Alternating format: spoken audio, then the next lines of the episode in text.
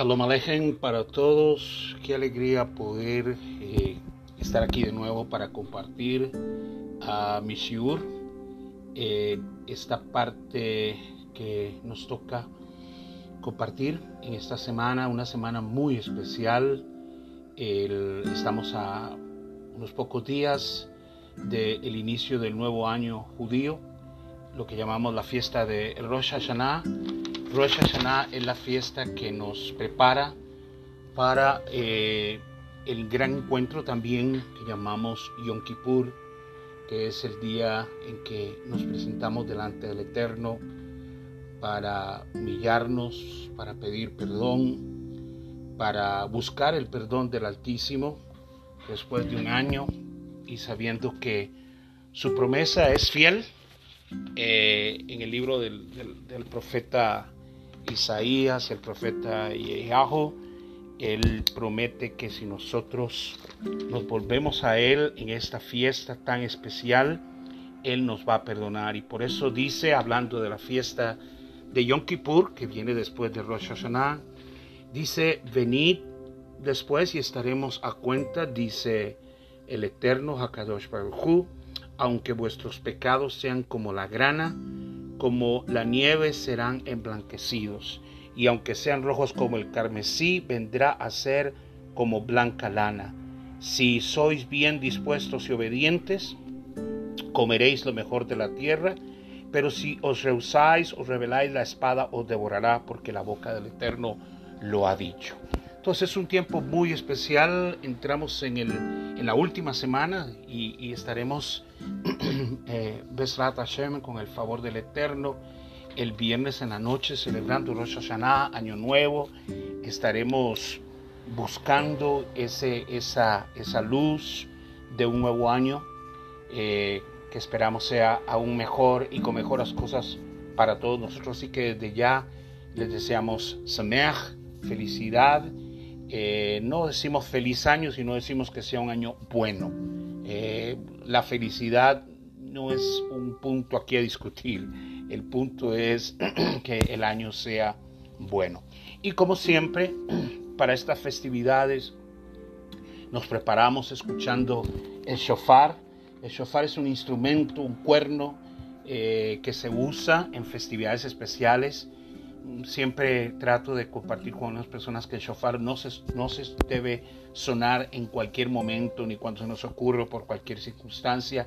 El shofar tiene una particularidad de despertar nuestras almas y por eso cuando se aproximan estas fiestas lo hacemos sonar todos los días, lo escuchamos todos los días para que nuestra alma si está dormida se despierte y cuando llegue el día de, el día de ser examinados, el día de llegar delante de la presencia de nuestro Rey, presentarnos delante de Él, pues podamos encontrar nuestras almas despiertas para pedir perdón y favor de Él. Así que escuchemos ese shofar y ese deseo de que también las almas de todo lo que nos escuchan sean despertadas para mejores cosas en este año por venir.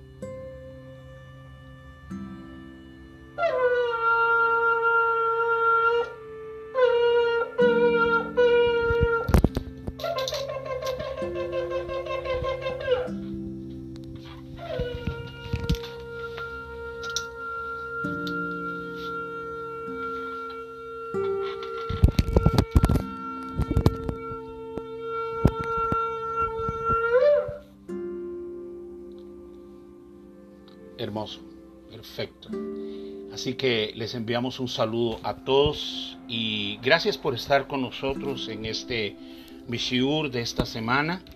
La semana pasada o la semana antepasada estuvimos hablando acerca de un tema muy interesante que es el tema eh, denominado o la, expresión judía que, que hay para él es lo que se llama Ashga'a Peratit Ashga'a Peratit explicamos que es la providencia divina, cómo el Creador ha creado todas las cosas, cómo Él vino a, a ser formador y creador y hacedor. Y cuando crea al hombre, no simplemente lo deja en el Edén, no simplemente lo abandona en el Edén, sino que todo lo contrario se involucra con él. Dijimos hace semanas atrás, lo pueden mirar o escuchar, perdón, en los shurim anteriores, que el eterno, nuestro Dios, eh, es definido como la luz infinita, llamado Or en el hebreo, la luz infinita que habita en, la, en, lo más alto de los cielos de los cielos que se denomina como Atzilut. Y en ese lugar solamente está su luz infinita, su luz absoluta. Pero para el Eterno poderse relacionar con una creación más baja, porque dijimos que eh, en sí nuestro mundo es el mundo más bajo de los siete mundos creados, eh, es el nivel más bajo de existencia. Para Él poder venir involucrarse con nosotros, con la creación que Él iba a hacer, eh, tuvo que, vamos a ponerlo en esa manera, reducirse. O sea, tuvo que limitarse en su condición más amplia porque el mundo no iba a poder, este mundo no iba a poder soportar semejante revelación, semejante presencia, semejante luz y ocurre lo que en el hebreo se denomina como sitzum. Sitzum es una forma de filtración donde la luz divina se viene reduciendo, se reduce y es donde por primera vez el Eterno desciende a la tierra, se hace uno con la tierra y aparece eh, denominado en muchas formas, en características que ya hemos hablado, que se llaman los sefirot, que son las diferentes descripciones de la naturaleza divina, pero en la parte de la creación lo venimos a conocer como Elohim. Elohim es el, la parte de la creación donde Él se hace presente y por eso en el libro de Bereshit, el libro de Génesis, el capítulo 1 nos dice que en el principio Elohim creó los cielos y la tierra, hablando de que esa es en sí esa, esa primera eh, naturaleza que se manifiesta en la creación del hombre, es en, lo que va a llamar como Elohim. Y por eso eh, la Torah en el libro primero de Bereshit, en la creación del hombre, en la creación de la tierra, en, este, en esta creación de este nivel de tierra. Y claramente dice Bereshit bara Elohim et Hashamaim et En el principio Elohim creó los cielos y la tierra. Y cuando habla de los cielos y la tierra, nuevamente expresamos, aquí no está hablando eh, de los cielos de los cielos, sino está hablando simplemente de los cielos, firmamento limitante del hombre que puede observar lo que el hombre puede observar y accesar en una forma natural, pero de nuevo por arriba de, este cielo habitan otros siete cielos y por encima de esta tierra habitan otras siete tierras, eh, otros siete eh, creaciones, otros siete planetas, siete universos diferentes que fueron creados con seres diferentes y que hablamos la otra vez de que fueron seres que tuvieron algún momento alguna interacción, pero su interacción fue incorrecta, alejándose del Creador, alejándose de Él. Y es por eso que la creación del hombre es una creación más reducida, porque el hombre va a ser el único ser, y eso es importante entender, el hombre es el único ser que va a poder reproducirse.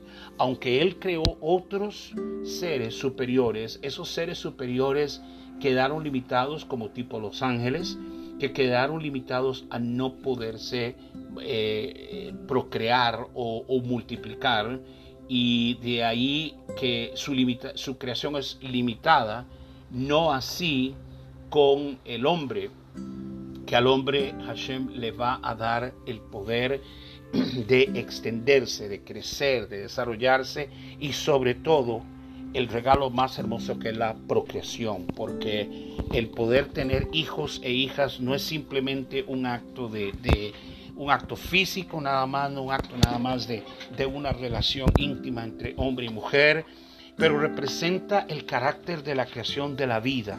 Él nos da un regalo precioso, poder participar en la creación de la vida. Y es así donde en una relación, en esa unión de, de, dos seres y en la unión de dos elementos que vamos a llamar la gota seminal, que es la gota de vida que Hashem le da al hombre, una gota muy especial y es una gota de vida.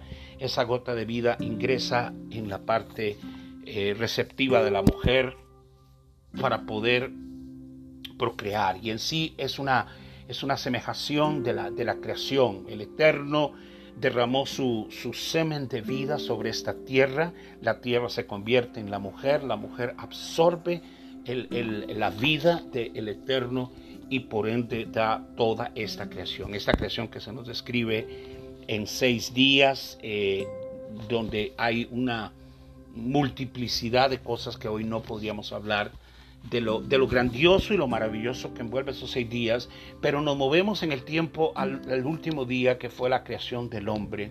Y en la creación del hombre, lo explicamos la otra vez, hay una creación muy importante porque es Hashem decide eh, crear al hombre, Elohim decide crear al hombre y cuando lo crea dice que en él insufla o en él sopló aliento de vida y explicamos que el ruach que entra en él, que es una parte de su alma, porque el hombre simplemente es un ser físico, carne, que contiene un alma eterna.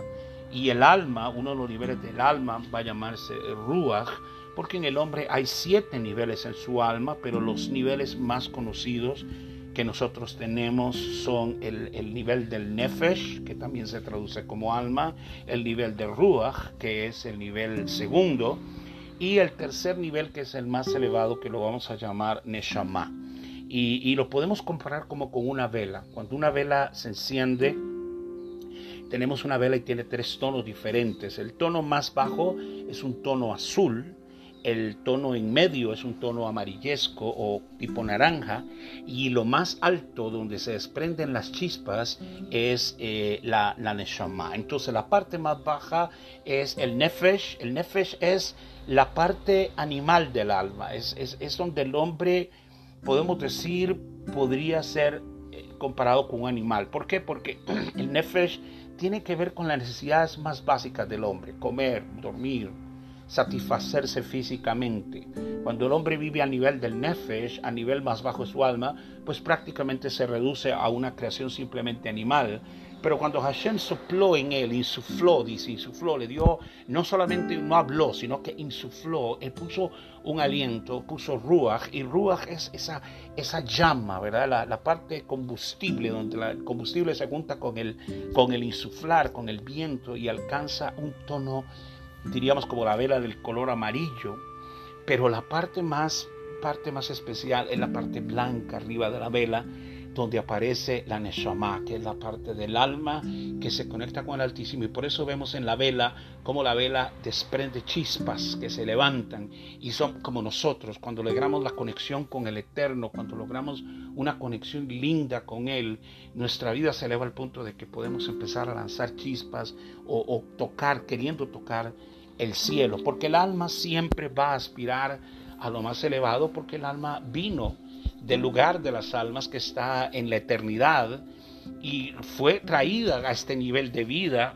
eh, con gran dolor, porque el alma lucha para entrar en un cuerpo físico, porque el venir a un cuerpo físico es, es venir a ser limitada, es venir a entrar en este nivel de vida y por eso hay un libro eh, sagrado que nosotros leemos que es la, la, herencia de, nuestros padres, que es el libro que se llama La tradición de nuestros padres, que dice que venimos a este mundo eh, con dolor, vivimos en este mundo con dolor y nos vamos de este mundo con dolor. ¿Y qué quiere decir e-, esa expresión? Bueno, vivimos, venimos a este mundo con dolor porque el alma no quiere venir a la, tierra, no quiere descender a estar en un cuerpo físico, porque primero lo aleja de la eternidad con, su convivencia con el Altísimo, lo limita a venir a un cuerpo físico que lo va a convertir en su, en su, en su dueño, porque en una manera eh, podríamos decir que el alma está viniendo para reinar, pero desafortunadamente el alma muchas veces termina siendo esclava de un cuerpo físico que solamente quiere ser satisfecho en la parte física y, ahí entra el conflicto de cuerpo y alma y por eso dice con dolor o con lamento venimos y por eso el niño llora en el hospital, lo hacen llorar, pero es el alma que, que nace llorando. Vivimos en este mundo con dolor y no quiere decir que siempre vivimos con dolor, pero ¿cuál es el dolor de vivir en este mundo? El vivir alejados de, de todo del eterno, vivir alejado de, de, la herencia que tenemos en el, en el, en el lugar más alto del universo y venir a vivir en esta vida que, nos oprime, que nos angustia, que nos causa dolor, eh, las enfermedades, los problemas familiares, eh, las circunstancias, el agobio del día, el estrés del día, y el hombre vive con dolor y por eso dice eh, el, libro este de la herencia de nuestros padres que, que, el hombre nace con dolor, vive con dolor y luego dice se va con dolor, o sea, porque al final la parte más dolorosa es que al final cuando el hombre está muriendo, ¿qué creen? El alma ya no se quiere separar del cuerpo, ya el alma habitó tanto en el cuerpo que viene una angustia porque no quiere dejar el cuerpo y por eso a veces en el paso de muerte el hombre experimenta una angustia. Muchos dicen que es la angustia del Geinón, de, ir a ese lugar que llamado Geinón, que es el, llamado infierno, o, la incertidumbre, pero en sí es el alma que ya no quiere separarse, ya el alma se acostumbró a esta vida, se acostumbró a, los niveles de este mundo, y, entonces el alma tiene que ser rescatada y la muerte es una liberación, la muerte es la liberación del alma, donde el alma eh, sale y por ende, bueno, a ir al lugar, sea primero al Gejinón para ser purificada y finalmente volver al lugar de las almas o simplemente eh, eh, llegar al lugar destinado para esa alma. Este no es el tema de hoy, pero al decir esto quiero decir, la creación es una creación muy especial y el hombre es un ser muy especial. Hay un libro que es el libro de la, la que llamo, voy a conectar, aquí que se llama eh, La leyenda de los judíos y en el capítulo 1, el Pasuk 2 dice, habla de esa superioridad del hombre por encima de todas las creaciones.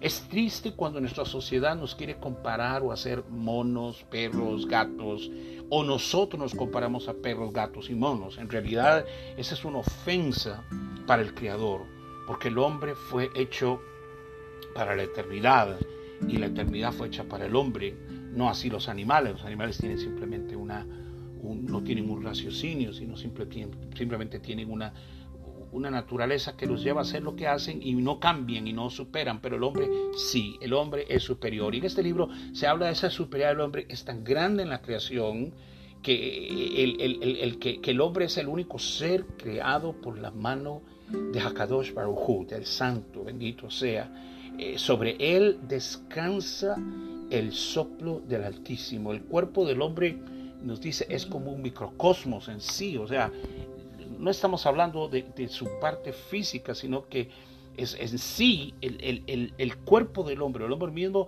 es una, una representación del mundo en miniatura, dice, y, el mundo es un reflejo del hombre. Hay una, hay una, una, una relación, una correlación y nos dice que el pelo, por ejemplo, el pelo de la cabeza del hombre corresponde a las maderas de la tierra, eh, sus lágrimas corresponden a, los ríos, su boca corresponde al océano. Entonces, el hombre en sí tiene en sí mismo una eternidad aún en sus propios ojos, en, el, en, la, en lo que llamamos la bola del ojo, en esa, en esa parte de la bola del ojo podemos encontrar que es como un océano, dice el libro, que hace círculo a la tierra. La parte más afuera parece como un océano que, le da, que rodea la tierra y luego habla de esa parte blanca del ojo. Eh, eh, que es, eh, dice que es como esa agua que rodea la tierra. Luego la parte seca de la tierra es el iris, la parte de adentro, los, el color del ojo. la pupila es la ciudad de Jerusalén, y, el templo es la imagen que se refleja en la pupila del ojo. Eso nos dice el libro este tan precioso.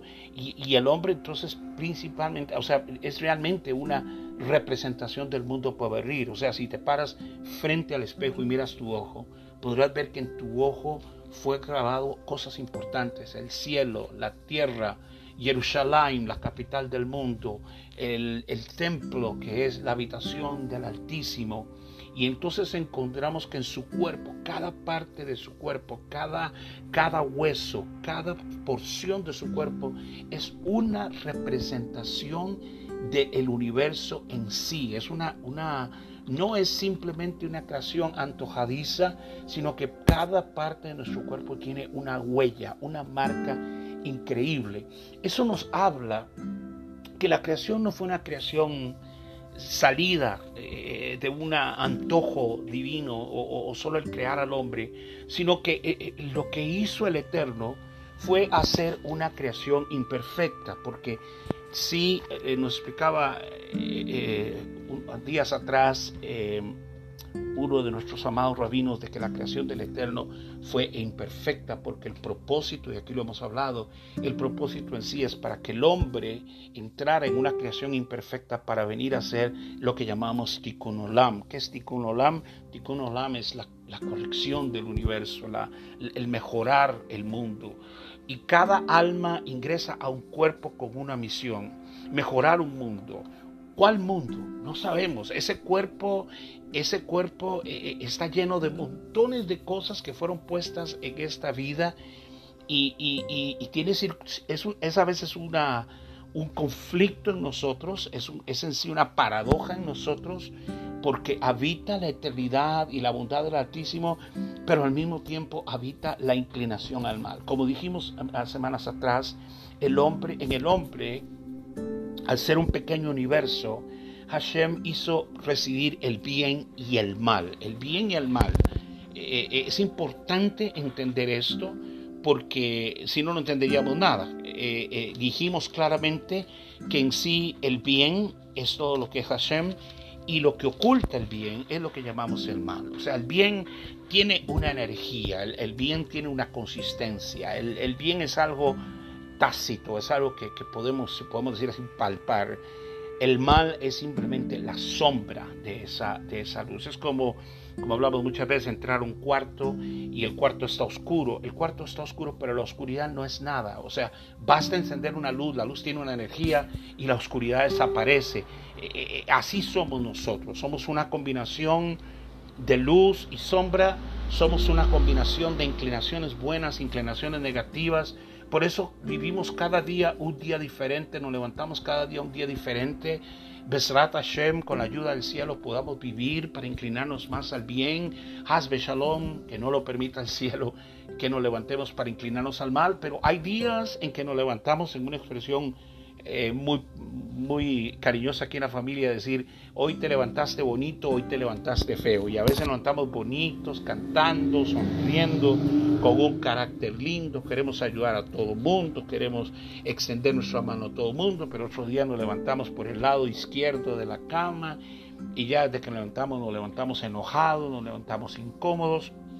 Eso es la inclinación positiva y negativa, luz y tinieblas, sombras y luz, es la lucha entre, como dijimos ahora, la parte animal, la parte nefesh de nosotros del alma que, que reduce al hombre a simplemente a comer y dormir, eh, tener sexo, simplemente llevar el aspecto físico pero no así su aspecto espiritual, su aspecto más elevado del alma. Y este es el tema precisamente de lo que es la Ashga'a Perati. Cómo el Eterno hizo una, una supervisión tan profunda sobre nosotros que todo lo que hay en nosotros tiene un carácter especial y todo lo que habita en nosotros, nuestras acciones, nuestras eh, actitudes, nuestro movimiento en la tierra, tiene unas consecuencias y razones muy importantes. Y descendimos a un cuerpo, un cuerpo que creen, un cuerpo que tiene que ser corregido. No llegamos a un cuerpo perfecto, llegamos a un cuerpo con una inclinación negativa y este cuerpo tiene que ser corregido. Y de ahí que toda la experiencia de la vida, que nosotros podemos llamar mal y bien, en realidad no existe.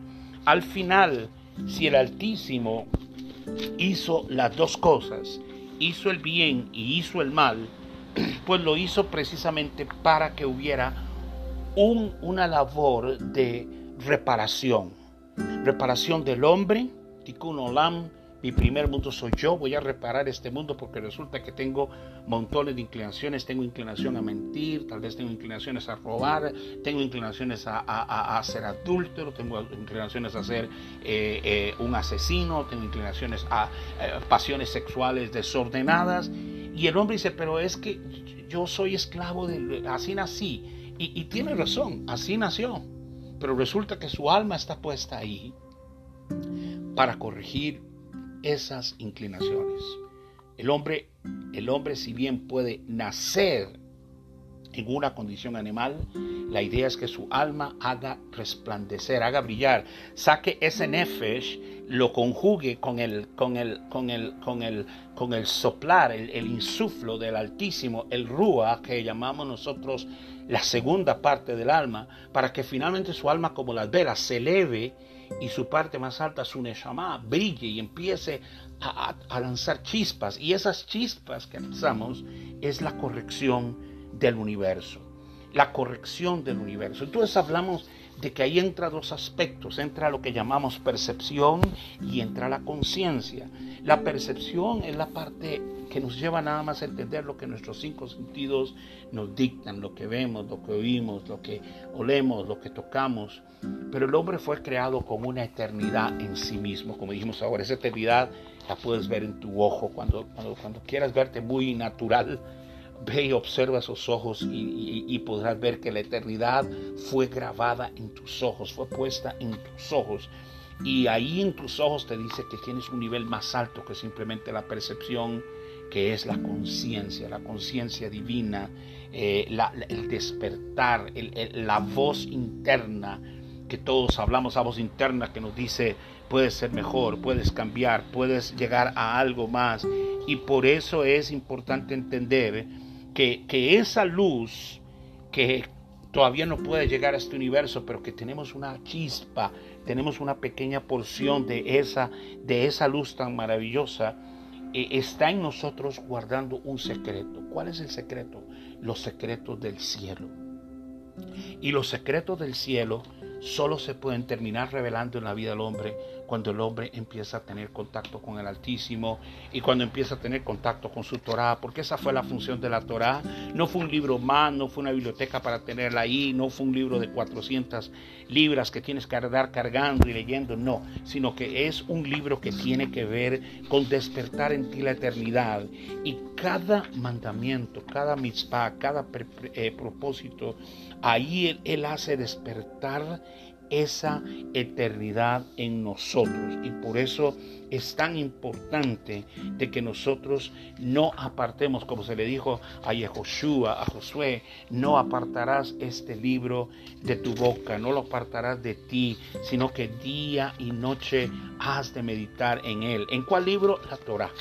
Tú no puedes llamar la Torah un libro antiguo, un pacto antiguo, Hasbe Shalom, no lo permita el cielo.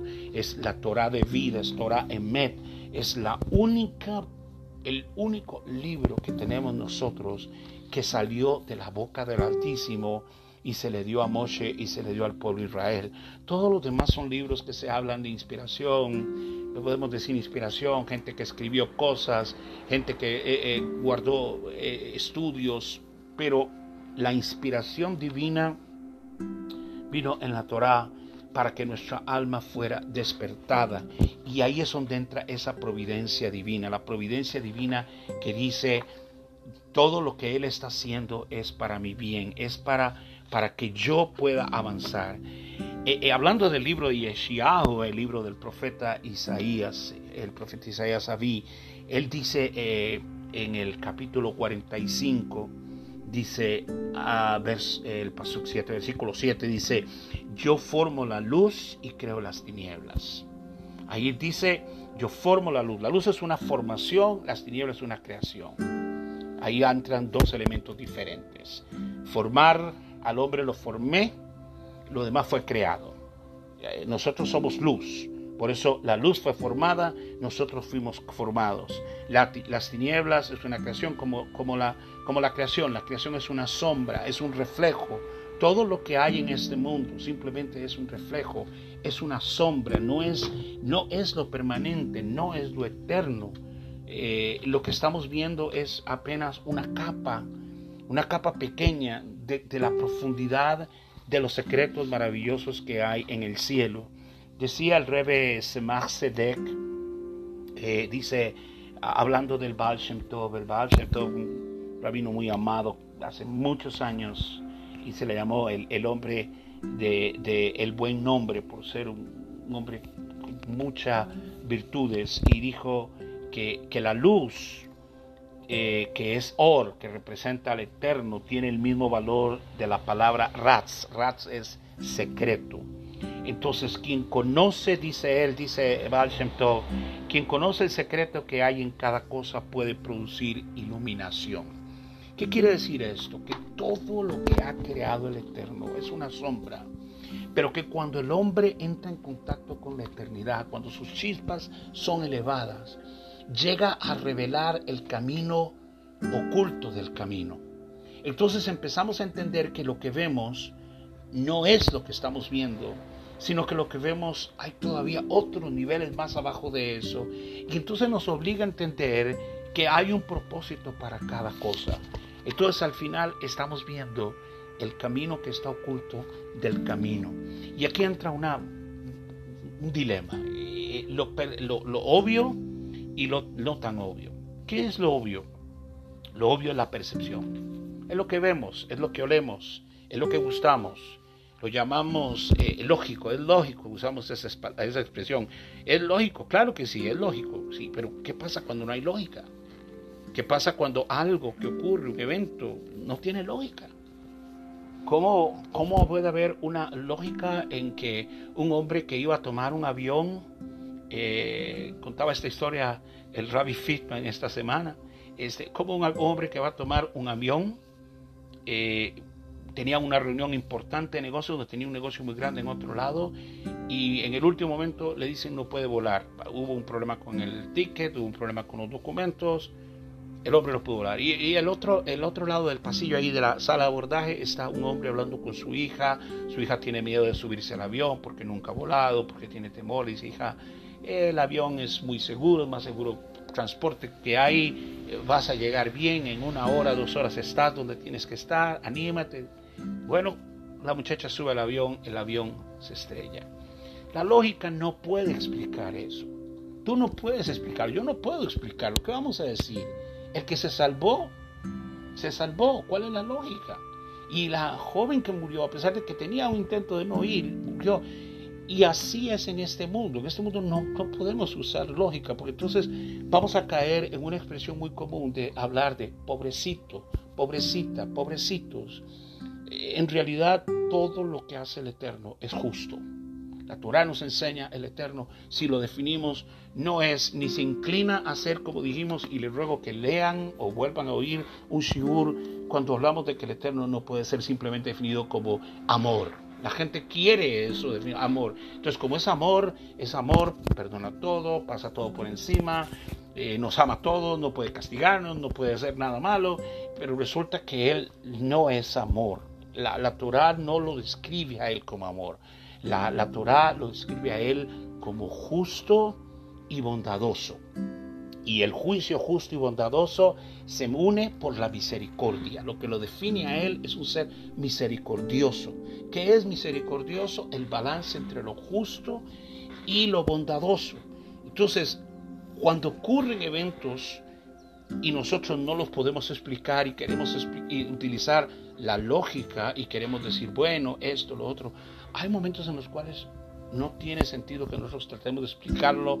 Hay una uh, supervisión divina o providencia divina. La Ashgaha Peratit está operando en el mundo. Entonces el hombre en sí, la naturaleza del hombre, no puede llegar a entender los no puede llegar a sacar oro de una situación si no tiene esa luz en él. Lo que eleva al hombre, esas chispas divinas que lo elevan, ese contacto con el Eterno, ese acercarse a la Torah y que, y que, y que, y que nos enseñe, como decía David Melech, el rey David, precioso, inmortal, el rey David, diciendo, abre mis ojos para que yo pueda ver las maravillas de tu Torah.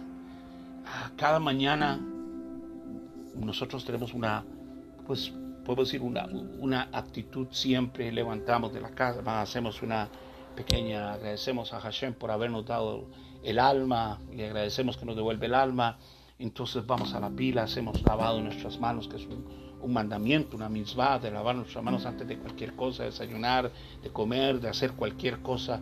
Y en ese lavado de manos, eh, nuestras manos se purifican de una noche que no sabemos qué pudo haber ocurrido. Y yo siempre dirijo mis manos a mis ojos y, leo y, digo cuando tengo mis manos limpias y habiendo hecho la braja, que es lo que nos confirma cuando decimos ah, Baruch Adonai Eloheinu melech haolam asher kideshanu bemitzvotav etzivanu anetilat y que, que nos da ese, eh, que, por el que nos permite lavar las manos pongo esa, esas manos limpias por la, por, el, por la bendición que acabo de hacer y lo pongo a mis ojos y hago la oración del rey David y le digo, Hashem, abre mis ojos para que yo pueda ver también las maravillas de tu Torah, que es lo que David Melech hacía.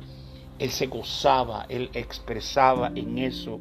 ¿Qué es poder ver la maravilla de Torah? Bueno, lo que dice el, el, el Baal Shem Tov aquí. ¿Quién conoce el secreto que hay en cada cosa? Puede producir iluminación, pero cuando no conocemos el secreto de lo que está pasando, ¿cuál secreto? el secreto de la supervisión divina. Dice el Eterno, leemos aquí, dice yo formo la luz, creo las tinieblas, yo hago la paz y creo la adversidad. Y dice yo, pone la firma, pone su nombre, Santo Yud Hei Baf Hei, yo Yud Hei Baf Hei, hago todas estas cosas. Si nosotros no creemos en un Dios grande y un Dios pequeño, un Dios pequeño que quieras llamarlo, como quieras llamarlo, que anda por ahí suelto haciendo diabluras, no, el universo y todo está sujeto al eterno. Todo lo que ocurre en este universo es sujeto por Él. Ahora, si el hombre hace mal, es porque el hombre tiene tinieblas en sí. Y esa inclinación no viene de afuera, esa inclinación viene de adentro. Por eso el hombre no puede ponerse en este universo como dice, bueno, yo nací un ladrón y por eso tengo que robar. No me queda más, tengo que robar porque nací ladrón o yo nací drogadicto y entonces tendré que ser drogadicto toda la vida, o yo soy adúltero y tendré que ser adúltero toda la vida. Bueno, vamos a decir que tú naciste así, naciste adúltero, naciste drogadicto, naciste eh, alcoholizado, alcohólico. Ahora viene Tikkun Olam. Sí, Él creó las tinieblas en ti, pero las hizo para que tú las corrigieras. ¿Con qué? Con su luz. No quedarte en el estado del nefesh, en el estado natural de un alma animal, sino elevar ese concepto, elevar tu vida. Y de eso se trata la vida de nosotros. Todos los días elevarnos, elevarnos, hacer aliá, elevarnos más, cada día buscar algo más, cada día tratar de corregir algo. Puede ser que te tome toda una vida. Puede ser que, te, que, no pudiste corregir. Hace 10 años no has podido corregir años. Hace 20 años estás corrigiendo algo y no lo terminas de corregir. Pero ¿qué crees? A los 21 lograrás la corrección. A los 21 habrás hecho un cambio en tu vida porque Él está contigo, porque Él le dijo a Yahushua, para conquistar la tierra, tú tienes que ser muy valiente y tienes que tomar este libro, la Torah, y leerlo todos los días y leerlo y ponerlo en tu boca y no tendrás temor. Y le dice, Hazak, Hazak, esfuérzate, esfuérzate. El esfuerzo no es un estado natural. Podemos esforzarnos para levantarnos en la mañana y correr un kilómetro. Podemos esforzarnos para ir al trabajo, correr, tomar los autobuses, tomar el tren, ir en nuestro vehículo. Podemos esforzarnos para ahorrar dinero para comprar una casa. Es, eso es material. Pero el esfuerzo también, tu vida, tu alma, tiene que ser trabajada. Tenemos que trabajar nuestra alma.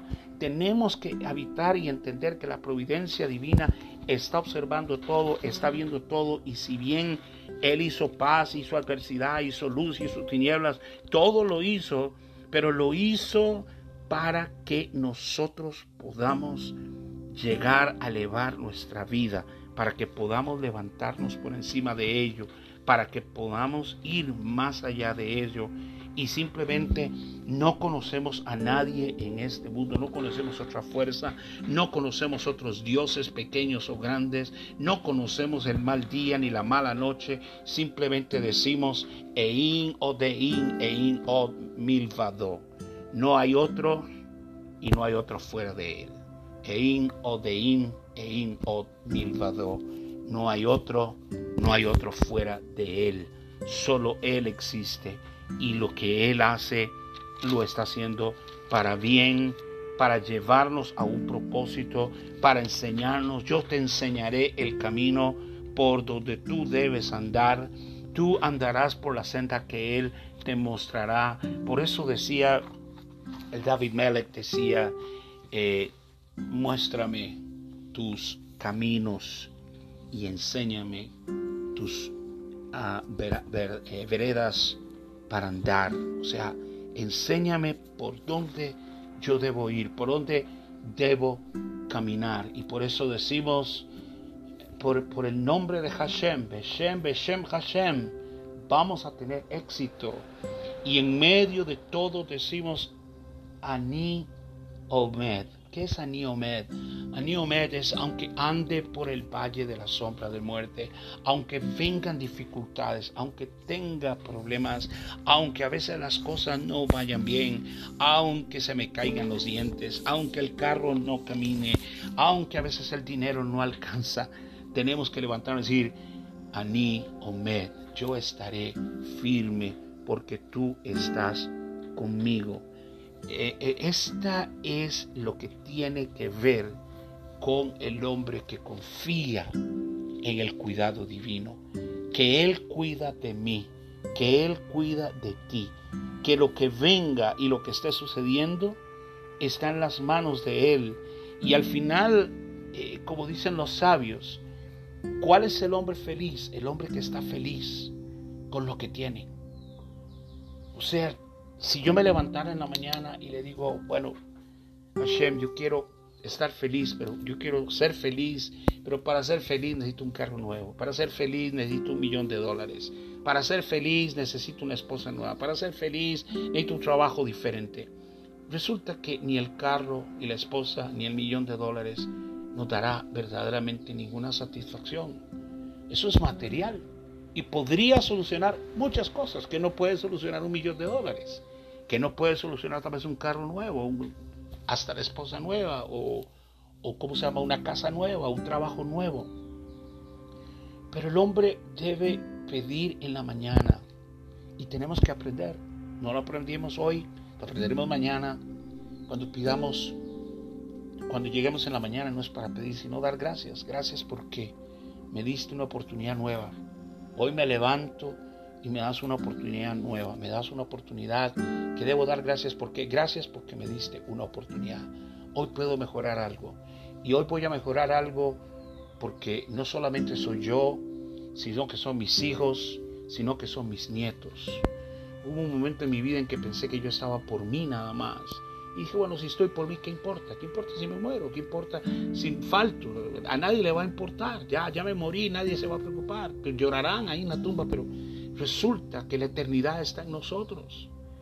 Y cada Shabbat que hacemos la bendición por nuestros hijos en la mesa y por nuestros nietos y extendemos nuestras manos en la mesa de Shabbat y pedimos que hagan nuestras hijas como Sara, como Rivka, como Rachel, como Lea, que hagan nuestros hijos como Menashe y como Efraín y pedimos que, que el Eterno los bendiga y los guarde, que haga resplandecer su rostro sobre ellos. Entonces adquirimos eternidad para darnos cuenta, no, yo no estoy solo por mí, estoy por mis hijas, por mis cuatro preciosas hijas, por, sus cuatro esposos, por mis ocho preciosos nietos, Baruch Hashem, que tengo hoy, y decir, por ellos, por, por lo que está por ellos, lo que yo no alcancé, lo alcanzarán mis hijas, y lo que no alcanzaron mis hijas, lo alcanzarán mis nietos. Y entonces el hombre puede llegar a lo que llamamos Sameach Bejelko. ¿Qué es Sameach Bejelko? El que está feliz con su destino. Nos cuesta llegar a ese estar feliz, ese Sameach Bejelko, lo que me ha tocado, lo que David dice, eh, tus cuerdas, tus medidas me cayeron en lugares deleitosos y es hermosa la heredad que me ha tocado. Este, este tema tiene tanto y hoy seguimos creyendo que ya vamos a terminar, pero no, vamos a tener que seguir eh, el tema de, la supervisión divina, la providencia divina, eh, Peretit que dice que tú no estás solo y que tú tienes un Dios que está, un Dios que está sobre ti, que está observándote a ti, que está eh, eh, velando sobre ti. Hay una, hay una enseñanza muy linda que, que leí esta mañana en el, en el Zohar Hakadosh, en el libro del Zohar, eh, que está basada en el, en el, en el libro de, del, del Shir Ashirim, el cantar de los cantares. Y en el capítulo 8, versículo 8 dice, tenemos una pequeña hermana, dice, esa hermana no tiene pechos. Dice, ¿y qué vamos a hacer por nuestra hermana ah, cuando se hable de ella? Porque es una, es, una, es una mujer que no tiene pechos. ¿Qué quiere decir una mujer que no tiene pechos? Tiene que ver con el hombre que no tiene contacto con su nivel más alto, con el nivel de la eternidad. Es como una mujer sin pechos, porque los pechos que representan pues la vida. La mujer en sus pechos tiene el alimento de vida que da a sus hijos. No hay alimento más grande que, la leche materna y, lo que se le da a los hijos. Y este nivel más bajo, nos dice el libro del Zohar Hakadosh, es el nivel de Jochma, que es, un nivel bajo, eh, es como cuando estamos en el exilio, estamos desconectados de la luz para alimentarnos, como Israel en el exilio. Y entonces dice, ¿qué vamos a hacer con, nuestra hermana que, que, no tiene pechos? Y entonces dice, vamos a edificarle, dice, vamos a, levantarle unas torres, vamos a poner unas torres sobre ella. ¿Qué es, eh, eh, ¿qué es que se edifiquen unas torres? Significa una conexión con la parte elevación más divina. Y, aunque ella reconoce la, la, figura que habla aquí, que tiene que ver con Israel, dice que yo soy yo soy como una pared o plana como una pared, dice, pero mis pechos son como torres.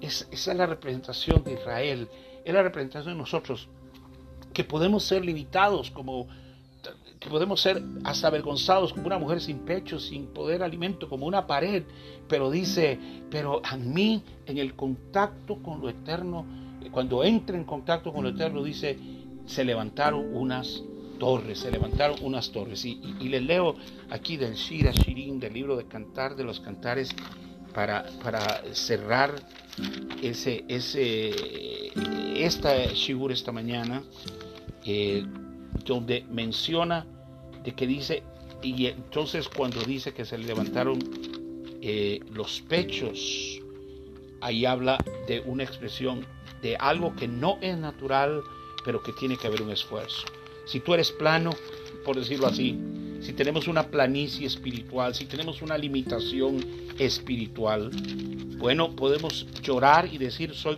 muro, pero, pero dice, vamos a ponerle, dice el libro de Shira Shirin, dice, si ella es muro, le pondremos torrecillas de plata. Y si es puerta, la reforzaremos con tablones de cedro. O sea, si somos limitados, dice el, el Zohar Hakadosh, tenemos que esforzarnos para que si somos muro, se levanten torres en nosotros y si tan solamente somos una puerta, reforzarla con tablones de cedro. Y, dice, yo soy muro y mis pechos son torres, ahora así soy ante sus ojos. ¿Por qué? Porque la perspectiva de nosotros va a cambiar ante la elevación del alma y la elevación de la conciencia. Bueno, se nos fue el tiempo de hoy. Primero que nada, deseo Shavuot una buena semana. Como decimos, buena semana, o nos dé el Dios en el ladino, que nos dé el Dios una buena semana. Y también desde ya les digo eh, que Sameach, que estemos en felicidad por el año nuevo que llega este fin de semana. Y Besrat Hashem, con ayuda del Eterno, estaremos compartiendo una vez más. Shalom.